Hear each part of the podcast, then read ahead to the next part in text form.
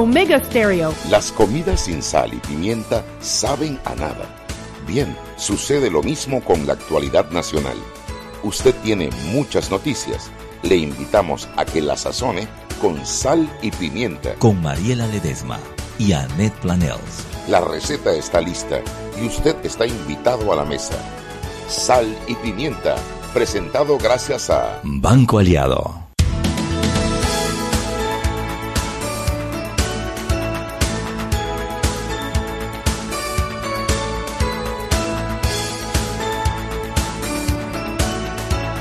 Tardes, muy pero muy buenísimas tardes. Les saluda su amiga Mariela Ledesma.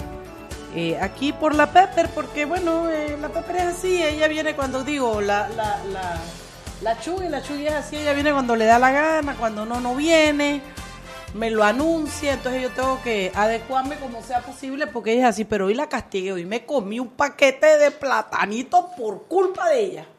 Esta me las paga. y lo que sí es que por lo menos me dejó en buena compañía, me trajo a mi querido Ñeque Lopera. ¡Ñe! Lopera. Buenas, ¿cómo están? Buenas tardes. Así es que estamos aquí en la cabina de Omega Estéreo. Oh, estoy, yo hoy otra vez me he querido dar como un poquito, algo raro en la garganta, ¿no? Anda algo raro por hay ahí. virus, hay virus. Papá, tú eres la fuerza bruta, ábreme eso por fin, un poquito de agua. ¿Cómo están ustedes? Esperamos que el día de hoy haya sido bueno. No hay noticias para cocinar, así que más vale que No la hay prensa. nada. Nada, más vale que la prensa.com llame cuanto antes Hay un par de noticias ahí, pero nada. Vamos a esperar a la prensa, vamos a esperar a la prensa porque. que los invitados ya que lleguen. tienen. Espero que hayan llegado ya los invitados. Sí, yo creo que sí, ellos no faltan. Nuestros invitados llegaron. Doña Nivia Roxana Castrellón. Hola, mi amor, buenas. Adelante. ¿Vienes con alguien más o vienes sola hoy? Te bastas y te sobras, tranquila. Mujerazas como tú no necesitan respaldo. ¿Qué puedo decirte? Muchas gracias por invitarnos. Estamos felices. Hoy ha sido un día especial. Vamos a hablar de eso ahorita, Nivia. Así Eh, es. Lo que quiero saber es si la prensa.com llama o no llama, porque estoy aquí esto, esperándolos para iniciar el programa. Roberto, ¿llamaron? Ah, Viste que yo me quejo de ellos, pero ellos siempre llaman. Vamos a ver aquí. Aquí Mariela Ledesma y en la prensa.com Henry Cárdenas. Henry Charlie Cárdenas. No me preguntes por qué Charlie, me, me- me parece que te rima bien, pues ¿qué quieres que te diga? ¿Cómo está todo por allá? Muy bien, mi rey, gusto de escucharte. Quiero ver cómo te vas a defender como gato boca arriba hoy en este segmento, porque ¿Por qué? no ha pasado nada en el país, oye. ¿Cómo que no? Venga para acá, yo te escucho todas las noticias. Materias económicas. Venga, yo te escucho. Eh, anunció el cese de sus operaciones. No se vale, esa era la única que teníamos Daniel Lopera y yo. ¿no? Porque usted por es la que la- las personas están más buscando y, y viendo, ¿no? Eh, el aviso fue refrendado por Alexander Sicoyos, presidente y representante legal de empresa Zagarópulos S.A. Y esta es la noticia que más eh, se está buscando la gente. eh, y recuerden que esta es una distribuidora de mercancías seca y víveres en general. Pero yo lo que entendí, no sé si cierra o si reduce dramáticamente sus operaciones. ¿Qué dice? Programado, va a ser programado, va a ser un cierre formal programado. Mm, eh, se cumplirán con las obligaciones y responsabilidades que mantiene la sociedad. ¿Qué será? ¿Será un cambio de negocio? ¿Será la situación económica? Tagarópolo es una empresa, eh, eh, ¿cómo te digo?, emblemática de Panamá. O sea, yo no yo no concibo Panamá sin Tagarópolo. Mm, eh, Correctamente. Recuerden, eh, eh, para hacer ahí lo, en empresa.com hay más detalles, pero aquí Tagarópulo es una de las subsidiarias de empresas Ta- Tagarópulo S.A., de la grande, y forma parte del grupo económico al que también pertenece el supermercado Rey. Ajá. es, es algo, un, un tema bastante de que los economistas dominan más, ¿no? Pero es una es la que se dedica a la distribución de víveres y de mercancía seca es la que de la que estamos refiriendo en este caso específico. Sí, puede ser Sí, que sea un cambio de operación comercial, Evidentemente es una de las empresas tradicionales aquí en Panamá. pero de que cierre significa cierre y despidos y, y liquidación de empleados, eso no nos los quita nadie, Henry. Correctamente. Y también es una relacionada por ahí mismo, no sé si la, si la llegaron a, a leer, es la de franquicias panameñas. Sí, se la acabo de Ah, ver. esa, sí. sí, sí. También, esa es otra que Dios mío. recibió una inyección, ¿no? De, ¿cuánto fue? Este, estamos hablando de que siete Siete millones de dólares. 7 millones de dólares. Sí. Y se van a asumirse que van a hacer un plan de reorganización, de reducir eh, los gastos para mitigar la situación, así como la ejecución de planes de mercadeo agresivos. Bueno, que Dios nos agarre confesado. ¿Será que esto se, cu- se cambia con una elección o es que esto va para pique, como decimos allá en Chiriquí? Bueno, sí, y recuerden que ellos, ellos mencionan también mucho no Lo- la situación de la desaceleración económica, las competencias que tienen también con otros productos de- que respecto a la pista, así, ahí de todo, y también los, los comercios que han tenido en la ruta de la línea 2 del metro, ¿no? que se han visto afectados también. Una serie de factores alegan ahí Bueno, sobre la situación. y eso es lo más leído y lo más comentado. ¿Y qué tenemos para mañana, Henry Cárdenas? Ok, para mañana le indico de una vez, eh, vamos con algo más del proceso de los pinchazos. Ujú. Otra. Eh, el datito es que se insiste en anular el proceso. Ay, Dios mío. La fiscalía pide levantar el fuero penal a cinco ediles. Está interesante. ¿A quién? ¿A quién? Cinco ediles. ¿A cuáles? Ediles. Cinco, cinco ediles. ¿Pero a qué ediles? No lo dice. El, fue, el, fuero, el, fuero, el fuero electoral. Electoral, correctamente. A cinco ediles de la capital, de provincia, no dice nada. Prensa.com. No seas malo. Se- Suelta la sopa, Henry. Cada inversión extranjera en el país. Eso está evidente. Hay un tema interesante con los amigos de Vivir Más sobre el Alzheimer. Atención a los cuidadores. Atención, ¿qué? A los cuidadores a que se dedican Ajá. a cuidar consejos, ¿no? A, a- a los que se dedican a cuidar a estas personas. Y el estudio de factibilidad del tren a Chiriquí casi listo. De verdad. Sí. Si es regalado no me meto, pero si no es regalado yo voy a pelear cada centavo. Ay, ay, ay. Eso es lo que tenemos por allá y seguimos en sintonía. Bueno, muchas gracias. Nos vemos mañana. Mañana leo lo, lo, lo de los ediles. Hasta luego. Chao, amor. Gracias. Yo creo que lo de Tagarópolis es, es, es normal en una economía en construcción. Eh, digo, Panamá tuvo un boom económico demasiado grande en los últimos años. Lo Ahora, que- efectivamente, nos, nos, nos frenamos y yo creo que son simplemente empresas que se adecuaron para ese boom y ahora simplemente están reestructurándose para, para asumir este nuevo... Eso es lo que pienso, porque cuando tú piensas en Tagarópolis, no es Tagarópolis nada más, los Icoyos son el rey también. Entonces, eh, también creo que más bien viene siendo como una reestructuración de la operación que evidentemente pasa por la reducción, no por la ampliación. Y eso es una mala noticia en un mercado laboral contraído que tiende a subir la, el- la- la- la falta de trabajo, los índices de desempleo y es una mala noticia.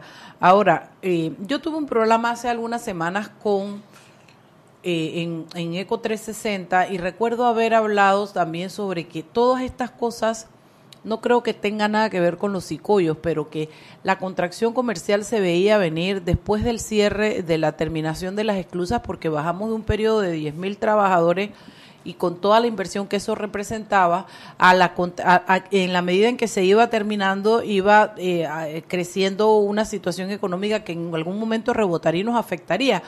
Pero eso es una parte, pero eso y lo que le está pasando a las empresas y lo que está ocurriendo con, con- con- con la economía en este momento no creo que tenga nada que ver con la con la con el canal. Yo solamente quiero hacer un comentario y tiene que ver con la parte de previsión en la economía.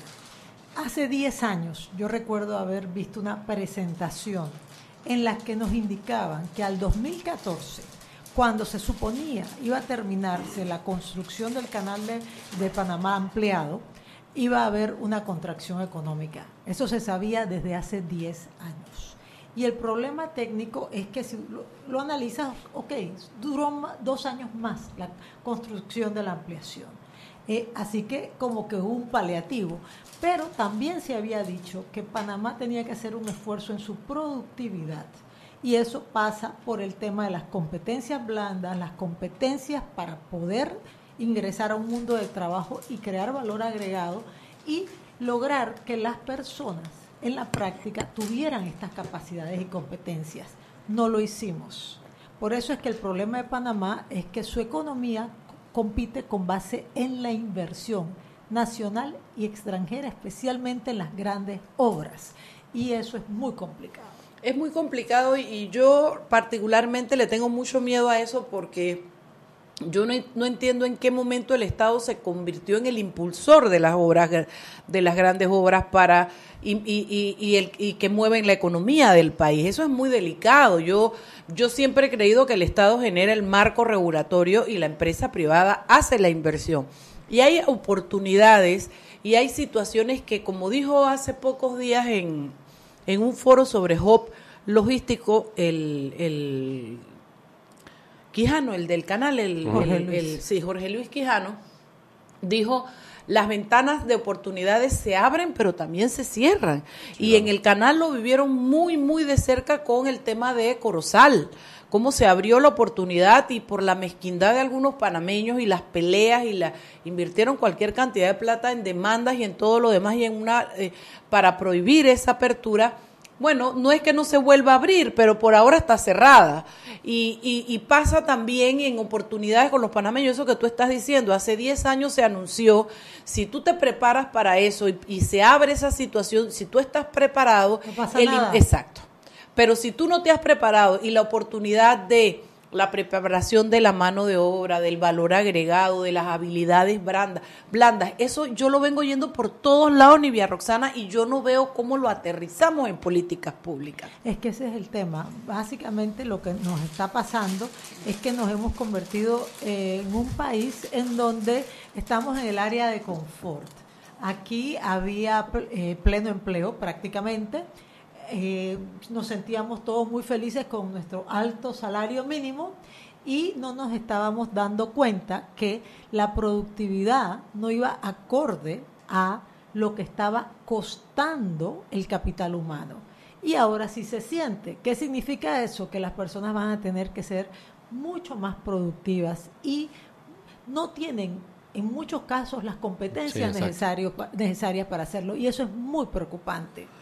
Bueno, gracias a Dios eh, tenemos una nueva, una nueva ley que crea un marco que es muy importante en educación y de eso vamos a hablar hoy con Nivia Roxana. Después de haberle dado este vistazo a la actualidad nacional, eh, nos vamos a ir al cambio y al regreso hablamos sobre COPEME, se llama, ¿verdad? Así es, el Consejo. Finalmente COPEME, eso es una bellezura de la llanura. Roberto Díaz, vámonos al cambio. Seguimos sazonando su tranque. Sal y pimienta. Con Mariela Ledesma y Annette Planels. Ya regresamos.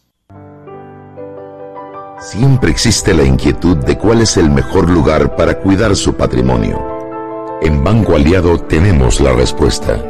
Presentamos el nuevo plazo fijo Legacy, porque creemos en el valor del ahorro, la conservación y rendimiento de su capital y el fortalecimiento de su patrimonio. Banco Aliado, vamos en una sola dirección, la correcta. Llegó lo que tanto pediste, ilimitada de Claro. Planes con datos ilimitados en 3G y LTE desde 33 balboas con la mayor cobertura del país. No es cualquier data, es la ilimitada de Claro, la red más rápida de Panamá. Promoción válida del 18 de agosto al 30 de septiembre de 2018. Para mayor información visita www.claro.com.pa. Si elegiste el mejor vehículo para ti, tu familia o tu trabajo, deberías hacer lo mismo con el lubricante. Ahora Terpel te ofrece una nueva familia de lubricantes de última generación, desarrollados con tecnología americana para proteger y evitar el desgaste en cada tipo de vehículo, pero inspirados en un motor más importante que el que mueve tu auto Máxima protección y mayor rendimiento para el motor que mueve tu vida. Nuevos lubricantes Terpel. Joven, ayúdeme. Me dijeron que por aquí hay un lugar donde puede encontrar sillas de rueda, andadera y eso. Casualmente vengo de ahí. La casa del médico es el lugar donde compro todo lo que necesito si de salud se trata. Y la gran mayoría de los médicos compramos ahí. Joven, ¿y cómo están los precios? Excelente, los precios justos y tienen también equipos para alquilar. La casa del médico, sillas de rueda de todo tipo y tamaño, andaderas, muletas, camas hospitalarias y todo lo que necesita el profesional de la salud para beneficio del paciente. Ubicados en Panamá, calle Justo Orsemena y en Chiriquí, Plaza Luar, local 1 a un costado del Hotel Ciudad de David, la casa del médico. Contáctanos al 207-6300 en Panamá o al 787-0028 en David y síguenos en nuestras redes sociales de Instagram y Facebook. Seguimos sazonando su tranque. Sal y pimienta. Con Mariela Ledesma y Annette Planels. Ya estamos de vuelta. Sal y pimienta por la cadena nacional simultánea Omega Estéreo. Y navegar sin parar. Ahora es posible con la data LTE ilimitada de Movistar. Disfrútala en prepago con el nuevo plan preplan recurrente desde 5 balboas cada 7 días o planes desde 35 balboas mensuales. Movistar. Y Grupo Chahani lanza su promoción de Feria Capac Expo Hábitat 2018 con un 10% de descuento en todos sus proyectos. Los puedes contactar en sus redes sociales, en Facebook, en Twitter, en Instagram, en su canal de YouTube, bajo el nombre arroba Grupo Chahani o en su página web www.grupochahani.com. Esta promoción es válida hasta el 30 de septiembre de 2018. Recuerden, 10% de descuento en todos sus proyectos. Grupo Chahani. Continuamos con más aquí en Sal y Pimienta.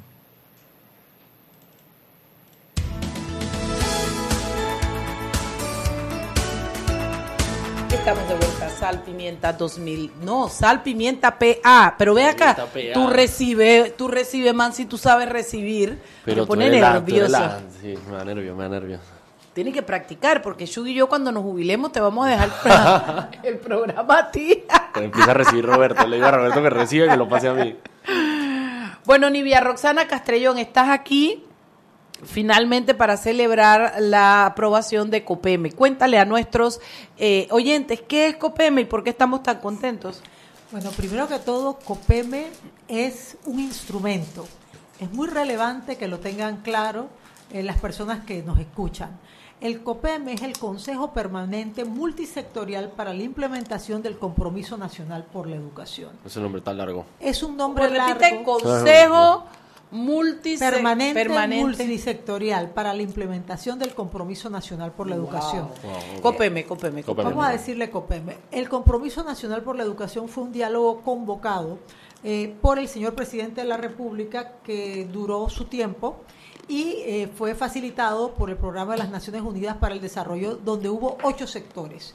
Eh, estuvieron representados los 17 gremios magisteriales, los padres de familia, los estudiantes, las universidades, las ONGs del sector educativo, el Consejo Nacional de la Empresa Privada, el Consejo Nacional de Trabajadores Organizados y el Ministerio de Educación como un actor más. Allí eh, nosotros identificamos cinco ejes eh, que teníamos que realmente analizar y evaluar y crear políticas públicas para lograr soluciones. También hicimos una matriz causa y efecto. Nos dimos cuenta que los problemas de calidad y equidad en Panamá están relacionados directamente con una gestión administrativa muy deficiente que hace que en la práctica no haya impacto en cuando se hace la inversión y por supuesto los gastos relacionados a educación y por el otro lado la formación inicial y continua de directores y de profesores. Entonces, de, de ahí parten 37 políticas públicas y 241 líneas de acción. Pero también nos dimos cuenta de otra cosa. Aquí nos hemos pasado dialogando. Este es el país de los diálogos. Hicimos 15 ap- aportes e intentos antes y no había tenido impacto todo este esfuerzo. Entonces pudimos identificar que la causa era que se le entregaba al que tenía que ejecutar y que tenía que cambiar y salir de su zona de confort a hacer cosas diferentes y la sociedad no le daba seguimiento y acompañamiento. Es por eso que se crea el COPEME, que es un organismo que está destinado a verificar, por un lado, acompañar y también sugerir todo lo concerniente a que esas políticas públicas se hagan una realidad. En la práctica, por primera vez en muchos años, se ha creado un organismo que nos pudiera garantizar, si lo hacemos correctamente, porque estamos en el umbral, ojo, tenemos que traspasar eh, ese umbral y llegar hasta donde queremos. Si lo queremos hacer, este organismo va a poder lograr que Panamá tenga políticas públicas en educación que trasciendan gobierno. Eso te quería preguntar. Vamos a suponer, ¿cuántos años primero tienen que transcurrir para ejecutar 241 líneas de acción y cuándo podemos decir, y qué tendremos cuando nos sentemos aquí a decir, bueno, Nivia Roxana viene para decir que ya se ejecutaron 241 líneas de acción y que ya eh, cumplimos? Es que básicamente, mira que empecé explicándote que ya nos dimos cuenta de las causas de los problemas de calidad y equidad.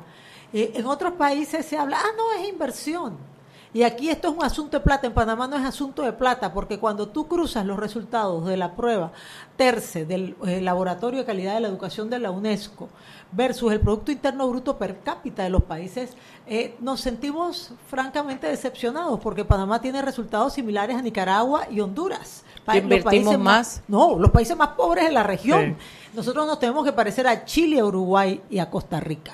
Y Panamá no tiene esos resultados. ¿Por qué? Porque hay un problema de gestión. El Ministerio de Educación es demasiado vertical. Todas las decisiones se toman en Cárdenas. Todavía la planilla se hace de manera manual. Es un lío poder sustituir un educador. Hay un problema enorme de llegar los recursos a las escuelas cuando tienen que llegar, que es justo en la época desde que eh, cierra la escuela a cuando inicia el año escolar. Entonces tenemos una burocracia que nos hace muchísimo daño y lo que se está haciendo es apuntando a otro lado. Siempre decíamos, los maestros son los culpables de la calidad de la educación o de la poca calidad de la educación.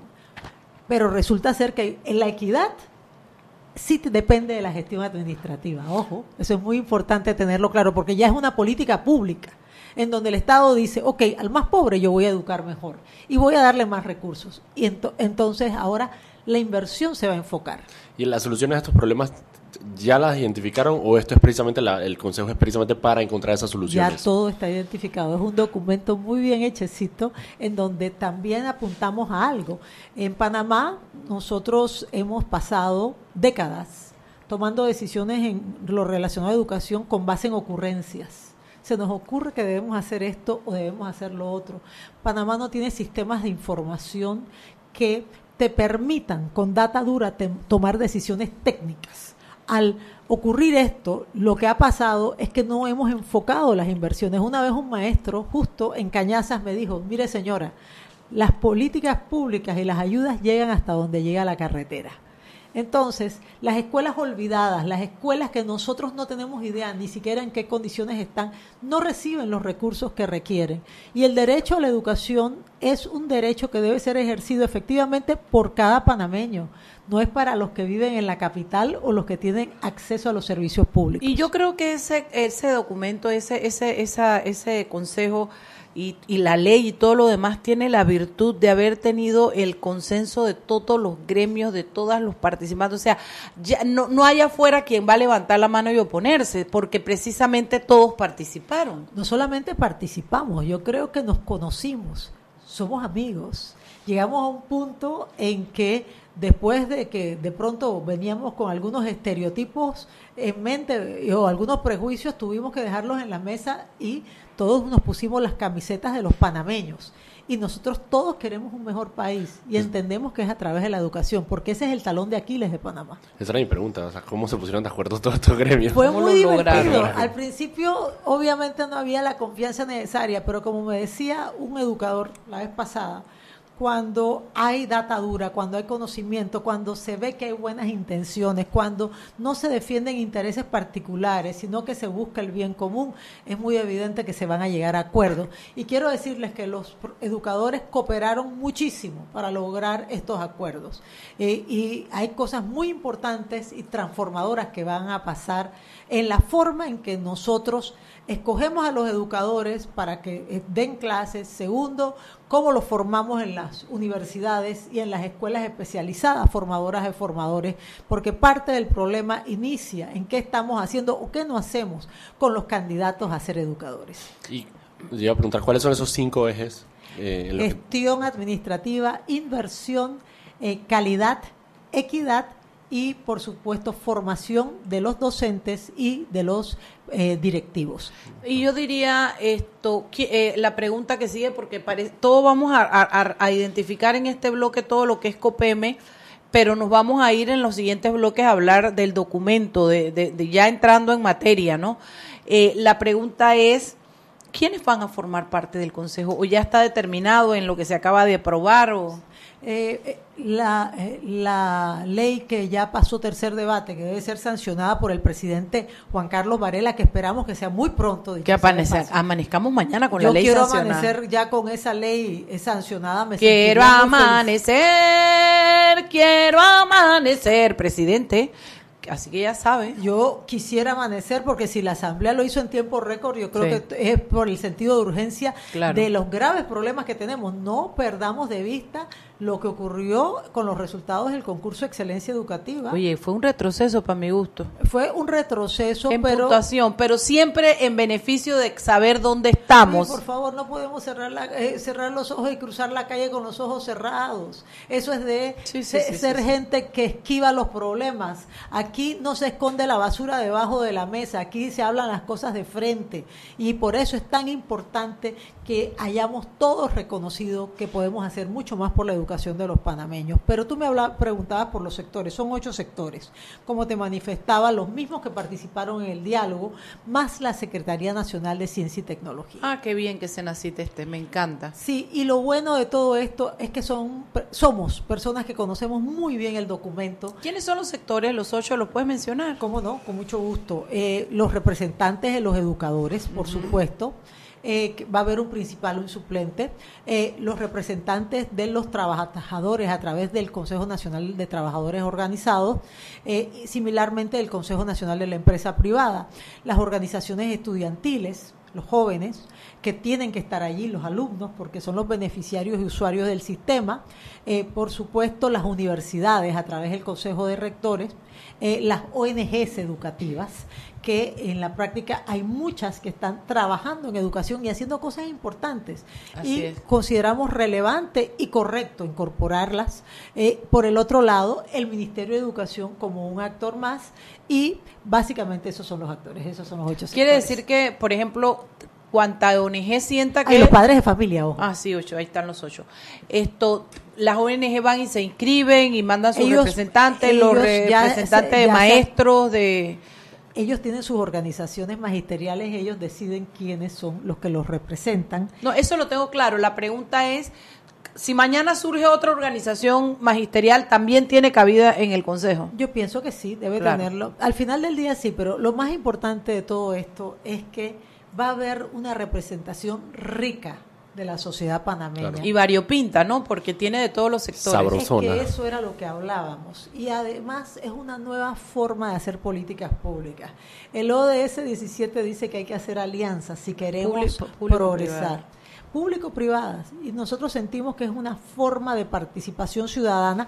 También el COPEME propone y establece que la información y la data educativa va a ser asequible para todos los ciudadanos y que se van a buscar fórmulas de participación ciudadana, porque demasiado tiempo el diálogo ha sido entre los expertos y esto no es un ejercicio intelectual. Nosotros necesitamos que las personas se involucren y que entiendan que justo en la escuela es donde se decide el futuro del país. Vamos a parar aquí, Nivia Roxana, que me toca ir a un cambio y cuando regresamos más del tema de hoy. Vámonos. Seguimos sazonando su tranque. Sal y pimienta. Con Mariela Ledesma y Annette Planels. Ya regresamos. No hay nada mejor que quitarse los zapatos y tirarse a la cama cuando llegas a tu casa. No hay nada más sabroso que la comida hecha en casa. No hay mejor lugar que recostarse en ese sillón favorito que tienes en tu casa. Si aún no eres dueño de tu propia casa, el Banco Nacional de Panamá tiene una tasa de interés estable y cómodas cuotas. Préstamos hipotecarios del Banco Nacional de Panamá. Grande como tú. Descargue la nueva app de Omega Stereo en sus celulares. Atención oyentes Omega Stereo, consigue la nueva app de Omega Stereo en Play Store y en App Store. Ahí podrás escuchar la programación de Omega Stereo en vivo 24 horas y también podrás ver otras cosas más. La nueva app de Omega Stereo, consíguela en Play Store y en App Store. Para que su local, servicio o producto se dé a conocer o incremente ganancias, anúnciese en Sal y Pimienta 391-7670-6671-3411. Si usted nos escucha, sus clientes también. Sal y Pimienta 391-7670-6671-3411. Y aquí vamos en el metro. Esta señora se acerca al botón de abrir la puerta. Lo va a apretar. Y ahí mismo le cae el central. Claro, que tenga paciencia. Hay que esperar a que se encienda la luz verde. Seguimos acá en la estación del metro. Aquí viene este. Se está acercando al botón rojo de frenado de urgencia. ¿Qué hace? Lo va a apretar. Muy mal, muy mal. Y muy bien la intervención del árbitro. A este le sacan la roja. Y mira a este. Se va a bajar a los rieles. ¡Qué locura! ¡Qué locura! No, no, no. Roja clarita. ¿Cómo se va a bajar a los rieles? Fuera de juego, señor. Sigue las reglas de comportamiento del metro. Son para tu seguridad y para que el metro siga avanzando como te lo mereces. Metro de Panamá. Lo bueno avanza. Siempre existe la inquietud de cuál es el mejor lugar para cuidar su patrimonio. En Banco Aliado tenemos la respuesta. Presentamos el nuevo plazo fijo Legacy, porque creemos en el valor del ahorro, la conservación y rendimiento de su capital y el fortalecimiento de su patrimonio. Banco Aliado, vamos en una sola dirección, la correcta. Seguimos sazonando su tranque. Sal y pimienta. Con Mariela Ledesma y Annette Planels. Ya estamos de vuelta.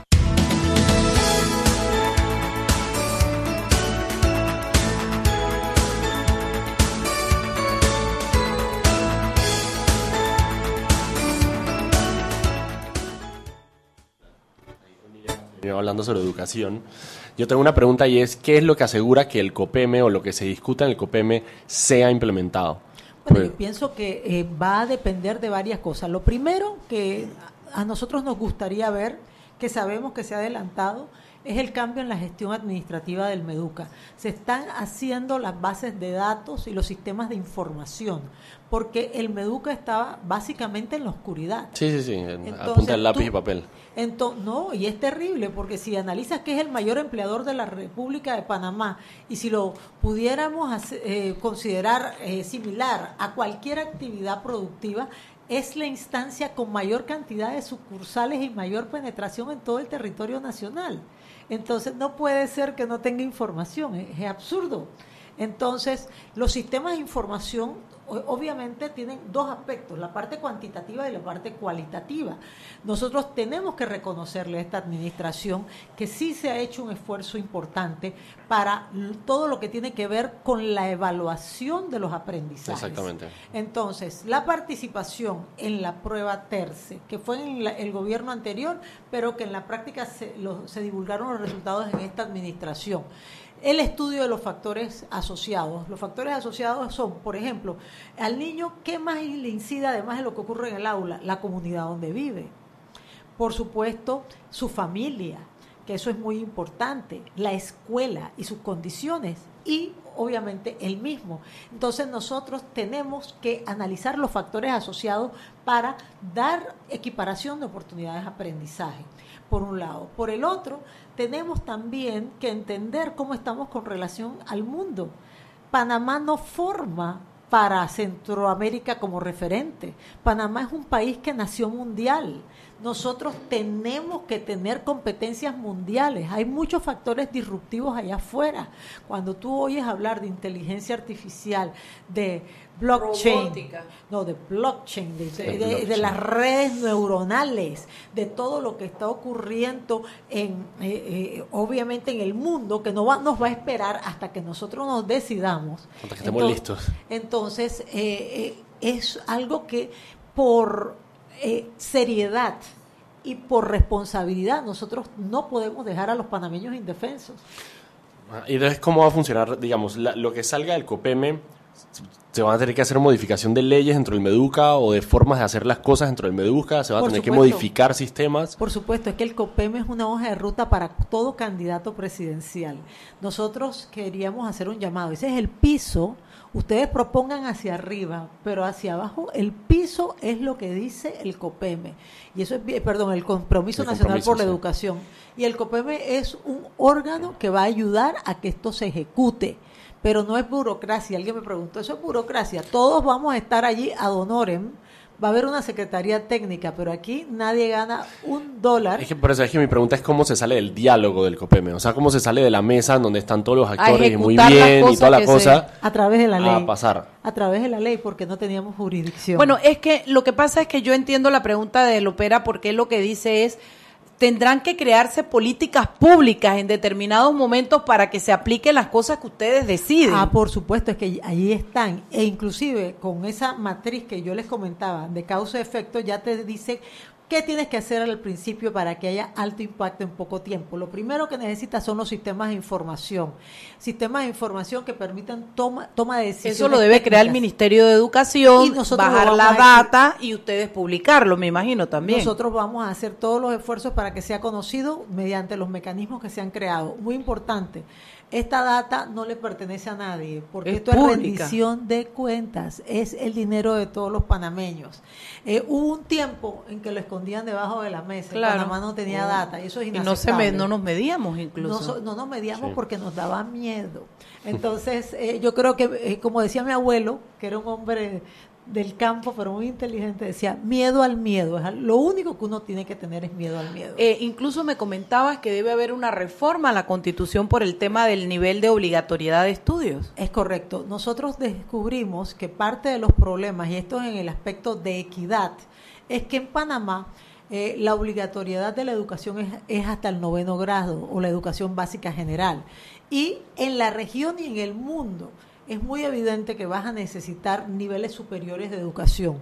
Por eso nosotros solicitamos e incluimos eh, en el COPEME que hubiera todos los años de eh, obligatoriedad en la educación preuniversitaria. O sea, hasta Eh, 12. Es correcto. Y no es casualidad que la deserción escolar sea más alta a partir del noveno grado. Es correcto. Y además eh, se han hecho algunas recomendaciones muy puntuales para que se enfoque en el trabajo en los niños de 0 a 3 años, dándole guía, orientación a todos aquellos que tienen que ver con nuestros niños, porque ya se ha descubierto que si uno hace intervenciones a esas edades, son intervenciones de altísimo son impacto. profundas. Y déjame, eh, porque también Volvamos recordando lo que habíamos Constitución, hablado. A lo de la Ajá, perdón, Constitución. perdón. Entonces, a nivel constitucional, se establece la obligatoriedad de la educación hasta noveno grado. Hay que cambiar ese artículo de la Constitución para que podamos asegurar que sea obligatoria la educación y gratuita en todos los niveles preuniversitarios. Me hablabas de que también el compromiso tiene eh, eh, eh, mecanismos que el COPEME va a implementar para reinsertar, reinsertar a los ninis a la educación. Me explicabas eh, cómo puede ser lo cerrado que es actualmente y lo que se puede hacer para rescatarlos. Es que parte del problema que tiene Panamá es que desafortunadamente, y eso no lo digo yo, cuando se hacen se hace la desagregación de la data con lo que yo llamaba los factores eh, asociados, de qué comunidad provienes, cómo es tu hogar, a qué escuela vas y, y tu situación personal, nos damos cuenta que en Panamá donde naces determina la calidad de educación que recibes. Claro, Entonces, eso es fatal, eso y es- eso es terrible. a mí me parece- porque eso perpetúa la desigualdad. Nosotros no podemos seguir así y es por eso que nosotros eh, hemos insistido muchísimo en que se utilice, se utilice no solamente data, sino que se tenga muy muy claro todo lo que todo lo que se tiene que, que hacer en ese sentido. Tú me preguntabas De los ninis, de la reinserción. Y en el tema de los ninis, parte del problema, y es en equidad, es que cuando las personas dejan la escuela, es muy difícil que eh, haya mecanismos para volverlos a reinsertar. En mi época la única manera era que tú volvieras a estudiar de noche. Y eso es un problema para el país en general, porque ya se sabe que el 90% de los infractores son ninis, Ninis. son desertores escolares. Entonces, eh, parte de lo que se establece allí es que se deben eh, hacer mecanismos flexibles para poder reingresar a estos jóvenes y niños a la escuela, porque a veces se dice, no, es que la educación primaria se universalizó, no es cierto, es la oferta lo que se universalizó, pero hay 55 mil niños fuera del sistema escolar que no han terminado la primaria. Y, me diste otro dato que me pareció terrible también, cuando eres pobre, en la, en la pobreza la mediana de educación es de 5 años, y cuando tienes recursos, tu mediana de educación es de 12 años. 14. 14, perdón, o sea, tienes pre-kinder, kinder, toda primaria, toda secundaria garantizado. Y eso es importante para poder eh, lograr el avance hacia la educación universitaria, que se cierre la bella y que haya traslado y movilidad de, económica y social. Pero además el prekinder y el kinder te permite eh, desarrollar en el niño una cantidad de habilidades y de posibilidades que probablemente no se recuperan después eh, cuando son más grandes. Es que tienes toda la razón y te voy a decir algo. Ah, ah, para mí fue un, un punto de, de quiebre eh, en nuestra historia en cuanto a medición de educación, la prueba censal Crecer que es una prueba censal que se hizo para determinar los niveles de lectura comprensiva en tercer grado. ¿Qué significa prueba censal? Se le hicieron a todos los niños, de todas las escuelas. Es correcto. Entonces, eh, ¿qué arrojaron los resultados de la prueba Crecer?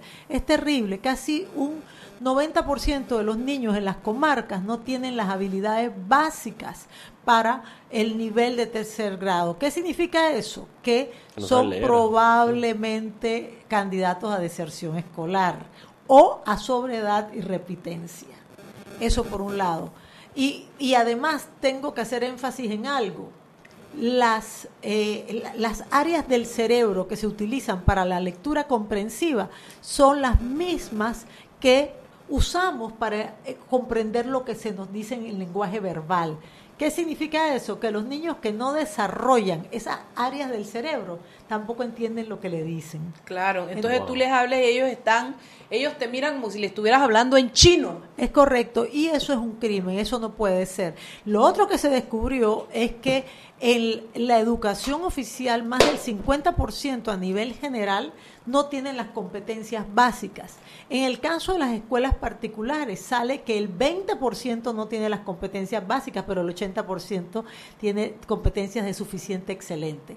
Entonces, se refleja nuevamente que la falta de posibilidad de elección de diferentes ofertas educativas está afectando también el futuro de los niños, porque tú no sabes si en la comarca está justo la niña, como dice mi querido Jackson, que va a descubrir la cura a una enfermedad que hoy día es un reto. no, lo sabemos. Y no tiene las posibilidades. Y no tiene las posibilidades. Entonces no podemos cortarle las alas desde que nacen. Eso es inaceptable en una sociedad democrática. Así es, la verdad es que es eh, muy interesante. Yo quiero parar el programa aquí un segundo para leer un, un, un, un, tuit de Adelita Saltiel que para mí es una eh, fuente seria y por eso me voy a atrever a leerlo porque está en su cuenta de Twitter que me ha dejado pati difusa. Dice Adelita, Estados Unidos amenaza con quitar visas a políticos y sus familiares por la firma de acuerdo poco transparente, acuerdos poco transparentes. ¿Ah? Tengo la noticia aquí de la Espérate, nada más déjame terminarla. Poco transparentes con China continental y no responden a intereses a largo de largo plazo. Presumen que algunos políticos se han podido enriquecer ilícitamente. ¿Qué les parece? Eso está salió en la estrella online. Tú tienes la noticia, pero nos vamos al cambio cuando regresamos les damos más detalles de esto. Seguimos sazonando su tranque. Sal y pimienta. Con Mariela Ledesma y Annette Planels. Ya regresamos. Si elegiste el mejor vehículo para ti, tu familia o tu trabajo, deberías hacer lo mismo con el lubricante.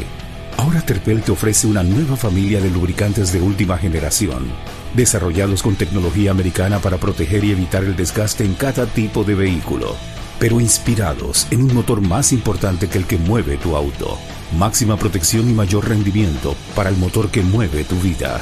Nuevos lubricantes Terpel.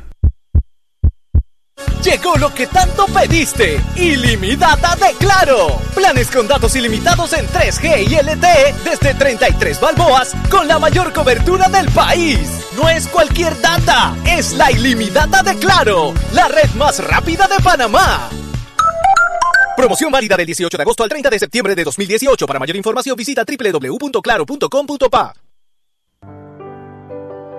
Siempre existe la inquietud de cuál es el mejor lugar para cuidar su patrimonio. En Banco Aliado tenemos la respuesta. Presentamos el nuevo plazo fijo Legacy, porque creemos en el valor del ahorro, la conservación y rendimiento de su capital y el fortalecimiento de su patrimonio. Banco Aliado, vamos en una sola dirección, la correcta.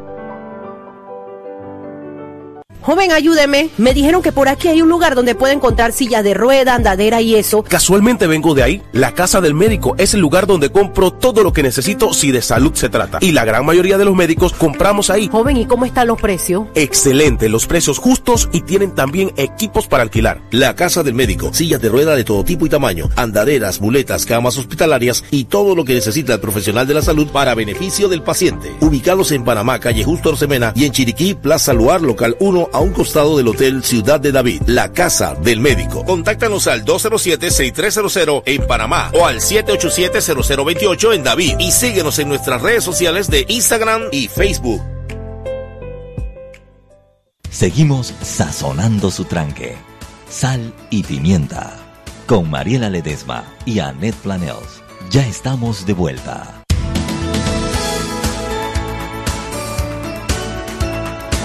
Vuelta en Sal y Pimienta, el programa para gente con criterio. Antes de comenzar el programa, yo tengo un compromiso que cumplir con un chico guapo que dice que es mi fan. Él se llama Francisco Rodríguez y la Chuy, claro, que decidió no venir a trabajar hoy. Ella no viene a trabajar, pero me manda las instrucciones de lo que yo debo hacer. Pero en este caso, con mucha satisfacción. Francisco Rodríguez, un abrazo. Te aprecio tanto la sintonía y el reconocimiento por el trabajo que hago. De verdad, eh, algún día debes hacer lo posible para venir para acá a conversar contigo desde Sal y Pimienta. Abrazo para Francisco Rodríguez. Estábamos hablando de la noticia de Estados Unidos y las visas. La tienes allí Sí. para que la directamente los nuestros La- oyentes. Exacto, el tema fue que es una comunicación de la Embajada de Estados Unidos en El Salvador y El Salvador está pasando exactamente por lo mismo que pasamos nosotros hace eh, un año, que fue romper relaciones con Taiwán y establecer relaciones con China. Entonces, la, la- la comunicación lo que dice es, a medida que más países de la región buscan acuerdos económicos y relaciones con socios desconocidos, cuyos métodos carecen de un récord positivo, notamos una tendencia perturbadora que indica que a menudo muchas de estas transacciones carecen de transparencia y no responden a los intereses de largo plazo de estos países. Eh, ahí dicen otra cosa y dice, eh, las seguiremos monitoreando las presunciones de enriquecimiento ilícito. Donde se identifique corrupción u otros hechos delictivos, Estados Unidos considerará cancelar las visas de las personas involucradas y de sus familiares.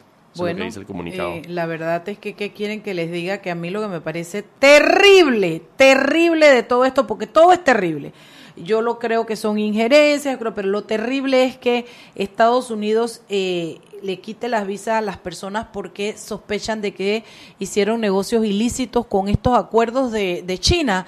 Esto es un golpe, un golpe, un golpe muy duro. Vamos a ver, vamos a ver cómo trasciende, Ay, pero, sí, pero, sí, pero sí. puede ser si esa nota, si esa nota, ahora esa nota, como te digo, llegó a El Salvador. Aquí todavía en Panamá, digamos, no se ha, no se ha divulgado, pero si es así, sería preocupante, preocupante. Bueno, Nivia Roxana, tú también tuviste ese sombrero.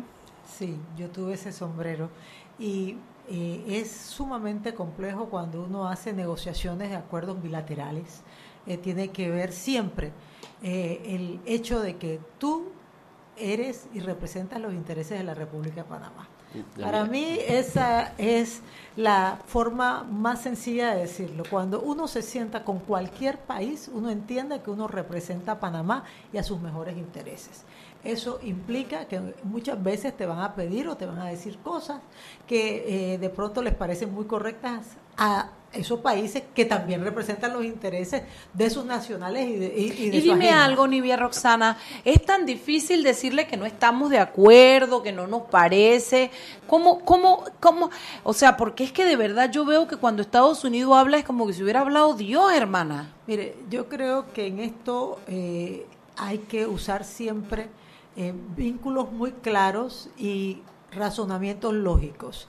Eh, no irse a la parte emocional.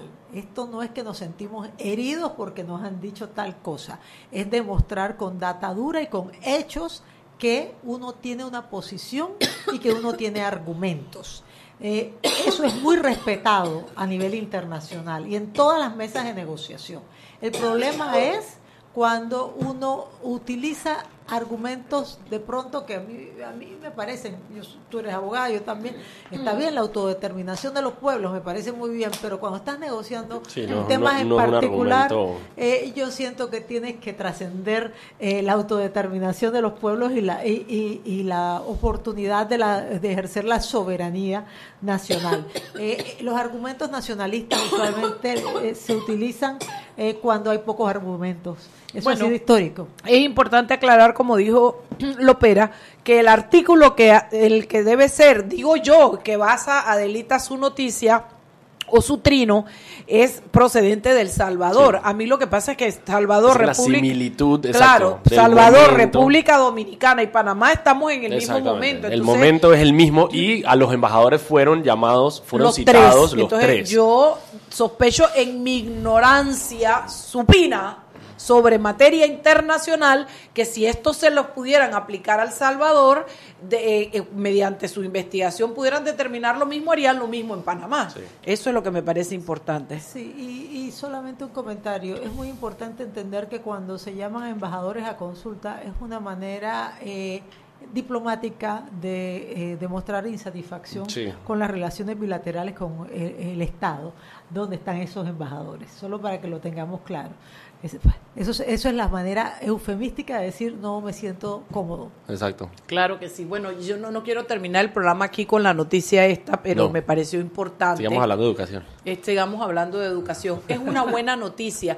Cuéntame ahora los tiempos. ¿Cómo primero que nada, presupuesto, hermana. Tiempos. ¿Cómo, ¿Cómo comienza a arrancar esto? Bueno, quiero comentarles que nosotros esperamos reunirnos ya la próxima semana independientemente de haber sido designados, eh, eh, perdón, haber sido promulgada la ley ya con la sanción del presidente, nosotros hemos trabajado informalmente. Está, está de todas maneras determinado, digamos, cuánto tiempo, cada cuánto tiempo se va a reunir este consejo. Una vez al mes. una vez al mes el consejo. Al menos. Pero también va a tener una secretaría técnica.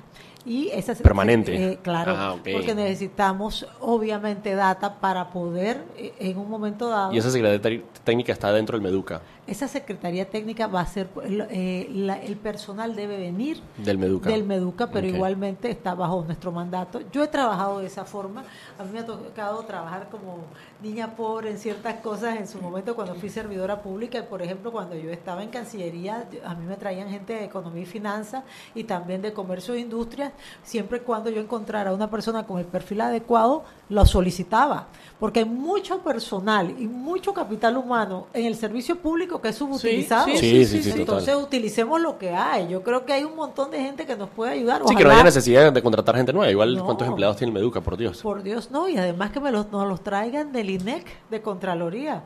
De pronto necesitamos sangre nueva que nos dé fórmulas novedosas para eh, resolver problemas. Ahora hay que esperar que el presidente la sancione, ¿no? Pero una vez que nosotros llevamos un rato, llevamos un rato con la Democentro, así que vamos a ver cómo, cómo nos va con eso. Yo no puedo creer. ¿Será que él no A veces yo me paso dos y tres días que no paso por mi oficina porque Yo creo que puede ser eso. Bueno, pues ya un par de meses. compromisos pues. de audiencias y cosas me mantienen afuera. ¿Será que el presidente a veces no pasa por ahí Pero que se siente un momentito, que se siente un momentito nada más. es algo que yo no puedo creer que no lo haya no ha sancionado. Bueno, yo lo O sea, toda la, perdón, y toda la pariera que costó sacar, ese proyecto de la, asamblea, Igual que ustedes, que todo lo que ha costado sacar el COPEME de la asamblea.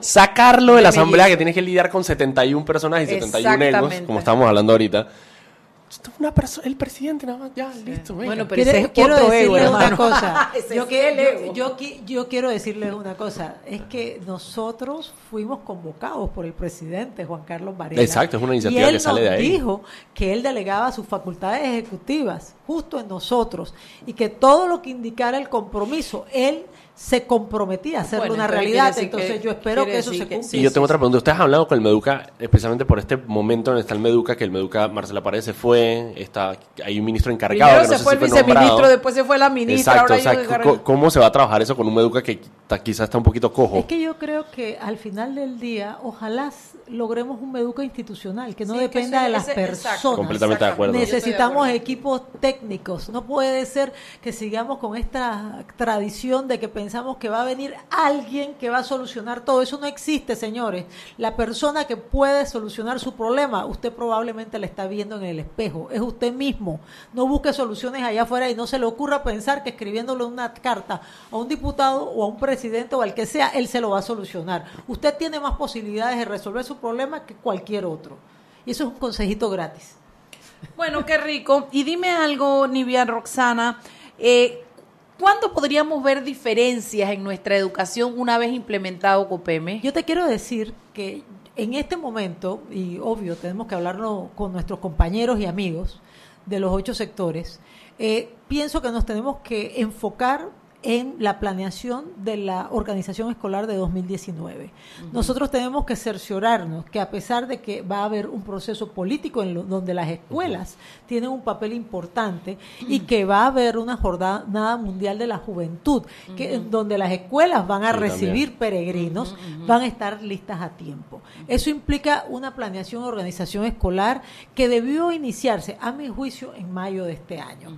Eh, es importante que nos enfoquemos en ese sentido. Creo que los sistemas de información van a ayudar bastante. Conversando Sí, por lo menos tener un con el- diagnóstico. con el señor ministro, nos indicó que eh, a él le prometieron eh, los inf- sistemas informáticos que se requieren para finales de este año. Eso nos da mucha eh, esperanza que ya hay cosas que se están haciendo. Lo otro que hay que cambiar por ley, y, y por eso les decíamos a nuestros diputados, que los vamos a ver a menudo, es el año fiscal del Ministerio de Ah, Educación. me ibas a explicar eso. Cuéntame, y tenemos dos minutos, pues. Cortito lo voy a decir. El problema con el Ministerio de Educación es que cuando más requiere recursos no hay presupuesto en línea porque justo se van cortando la- eh, las, eh, las vías del presupuesto finalizando el año eh, Octubre. anterior, en octubre, y se pone en línea aproximadamente en inicios de febrero cuando Justo, se requieren claro. los recursos. Claro, Entonces, eh, durante el verano es que se requieren los recursos para mantenimiento, escuelas, renovación de cosas. en- designación de educadores, todo lo ¿Cómo lo lograrían, Nivia? Eso es co- con un cambio del año fiscal y eso se puede hacer como lo tiene el Canal de Panamá. Pensamos que lo podemos hacer a través de una ley. Es muy importante. Bueno, ya veo dos cosas que habría que cambiar ahí en la Sí, Constitución. también, también en- a nivel legal. Ah, la ese- ese es a Constitución. nivel de ley. El, el, el- Sí, no el es- año no está fiscal en- es a Ah, nivel de bueno, ley. qué bien, es más fácil. Porque más sería fácil. especializado para el Meduca. Claro. Sí, y lo otro que eh, yo creo que es muy importante que nosotros vayamos eh, pensando en eh, buscar cómo incrementar las oportunidades de aprendizaje de los niños. Eh, aquí en Panamá se hizo un crimen de lesa humanidad cuando se decidió usar una misma infraestructura para tres escuelas. No, no, no. Entonces le cortaron a los muchachos dos horas y media de clases y usted espera que eh, aprenda igual que uno en la escuela particular que, que utiliza siete horas Claro. y tienen más oportunidades de aprendizaje. Yo aspiro a que el tema de la jornada extendida no sea una excepción. Yo suponen las promesas todos de- los niños de en Varela. Panamá tienen el mismo Debe derecho a las crecer para el de aprendizaje. 2019, ¿no? Deben aumentarse las Claro, escuelas. pero eh, ojo, esto no es culpa del gobierno de Juan Carlos Varela. Esta deuda viene desde los años 60. Fue Está una irresponsabilidad Sí, sí, sí. compartida. Bueno, Nivia, gracias por venir, felicidades. Yo creo que todos estamos celebrando la finalmente la aprobación de esa ley de COPEME y yo creo que, eh, como dijo, bueno, se abre una ventana de oportunidad que lo que nos toca a los panameños es no dejarla caer, no dejarla cerrar y aprovecharla. Yo digo que por lo menos se empieza a caminar en, Sí, la, en la hombre, dirección en la, en correcta. la dirección correcta. Y una cosita, las leyes no cambian los países, No. las personas los cambiamos. Así Señor. que estén enterados de qué ocurre con el COPEME Oye, y con el Compromiso Nacional por por, ese la Educación. trabajo de la educación que estás haciendo porque realmente vas a trascender y vas a ayudar al país a trascender gracias a todo el sacrificio tuyo y de mucha gente. Y de mi hijo Porque- que le quito tiempo. Sí, pobrecito. Eh, pero ya él está grande, déjate sin vergüenza. Sí, pero él tiene necesidades Eh, especiales. Bueno, eso es, también es verdad. Él sí, Sí. necesita a su mamita ahí cerca.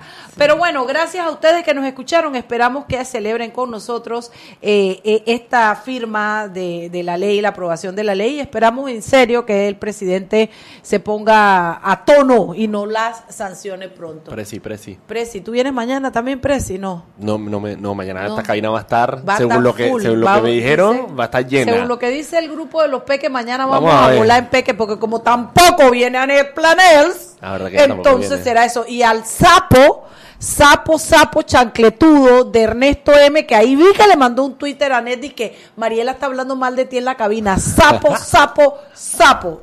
Gracias, sapo, por estar siempre en sintonía. Chao.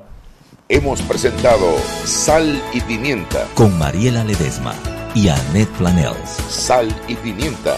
Presentado gracias a Banco Aliado. Cargue la nueva app de Omega Stereo en sus celulares. Atención oyentes de Omega Stereo, consigue la nueva app de Omega Stereo en Play Store y en App Store. Ahí podrás escuchar la programación de Omega Stereo en vivo 24 horas y también podrás ver otras cosas más. La nueva app de Omega Stereo, consíguela en Play Store y en App Store. Bienvenido.